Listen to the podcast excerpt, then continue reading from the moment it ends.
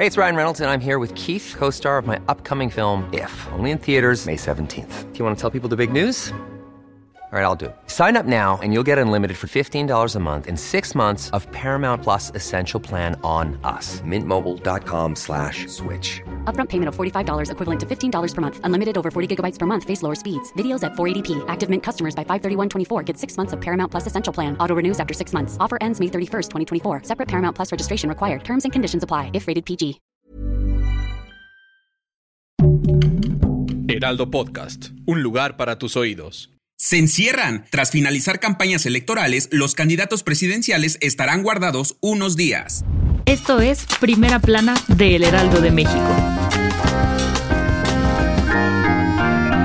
Este domingo dio por finalizado el proceso de campañas políticas para los aspirantes presidenciales por México. Será desde el primer minuto de este lunes y hasta el próximo 6 de septiembre que todos los candidatos permanezcan guardados y callados. Esta medida aplica también para los simpatizantes y funcionarios, ya que de llegar a desobedecer estas normas serán acreedores a sanciones impuestas por el Instituto Nacional Electoral. Las corcholatas cerraron su último día de recorridos y asambleas informativas en diferentes partes del país. Marcelo Ebrard, Adán Augusto López y Manuel Velasco eligieron la Ciudad de México, mientras que Claude Sheinbaum y Gerardo Fernández Noroña decidieron finalizar en Jalapa, Veracruz y Zacatecas. Por su parte, Ricardo Monreal lo hizo de manera virtual, aunque un día antes tuvo su último evento en la Plaza de las Tres Culturas. Los candidatos de Morena y las simpatizantes del Frente Amplio por México podrán dar el rol y brindar entrevistas, siempre y cuando respeten las normas de la veda electoral, no emitiendo comentarios donde se vean beneficiados a ellos mismos o afectando a sus contrincantes. Durante su discurso en la cuarta consulta nacional, Mario Delgado advirtió que está prohibido incitar a los militantes a realizar actos de propaganda, incluidas las redes sociales, eventos públicos o marchas, debido al inicio del levantamiento de las cinco encuestas que definirán al próximo candidato para ser mandatario de México en 2024. ¿Quién es tu gallo para ser el próximo dirigente de nuestro país? Si quieres estar bien informado sobre las elecciones del próximo año, no te pierdas la cobertura Ruta 2024 a través de todas las plataformas de El Heraldo de México. Escríbenos en los comentarios qué te parece este episodio.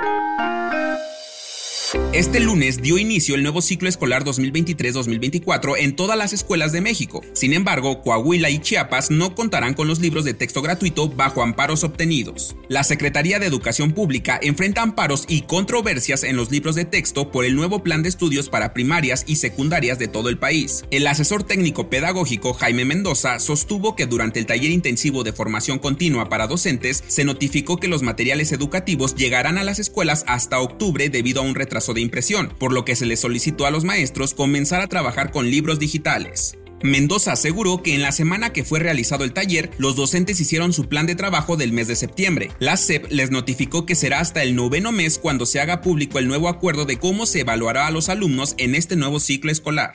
En otras noticias, este domingo se llevó a cabo la edición número 40 del Maratón de la CDMX, dando inicio en el Estadio Olímpico de Ceú y terminando en la imponente plancha del Zócalo Capitalino. El boliviano Héctor Garibay se llevó el primer lugar con un tiempo de 2 horas, 8 minutos y 23 segundos y su premio de un millón de pesos. El segundo lugar fue para la keniana Celestine Chepchichir, quien con tan solo 2 horas, 27 minutos y 17 segundos logró llegar a la meta. En noticias internacionales, este domingo el Comité de Investigación de Rusia confirmó que luego de realizar diferentes análisis genéticos a los cuerpos hallados tras la caída del avión con destino a Rusia, uno de ellos pertenece al jefe de la milicia Wagner, Yevgeny Prigozhin. Y en los espectáculos, histórico, el mexicano Isaac del Toro se convirtió en el primer campeón del Tour de Yavení en el Tour de Francia Sub-23, llevándose el segundo lugar de esta competencia. Enhorabuena.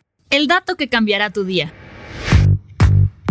El arco iris es un fenómeno meteorológico que aparece cuando la luz solar atraviesa las gotas de lluvia en un ángulo mayor a 40 grados, por lo que se descompone en el espectro visible, haciendo que nuestros ojos perciban solo ciertos colores y no todos los que lo conforman. Se dice que el arco iris está compuesto de nueve colores, sin embargo, en la cultura mexicana se sabe que solo son siete, pero ¿por qué muchas personas consideran que estos matices cambian o son más? Porque el rango del ojo humano es lo que logra percibir. Según un estudio realizado por el investigador Jen Ricard, asegura que existen 12 tipos de arco iris y esa clasificación contempla la cantidad de colores visibles y la alteración de los mismos. Cuéntanos, ¿cuántos colores son los que has logrado percibir? Yo soy Arturo Alarcón y nos escuchamos en la próxima. Esto fue Primera Plana, un podcast del Heraldo de México. Encuentra nuestra Primera Plana en el periódico impreso, página web y ahora en podcast. Síguenos en Instagram y TikTok como El Heraldo Podcast y en Facebook, Twitter y YouTube como El Heraldo de México. Hasta mañana.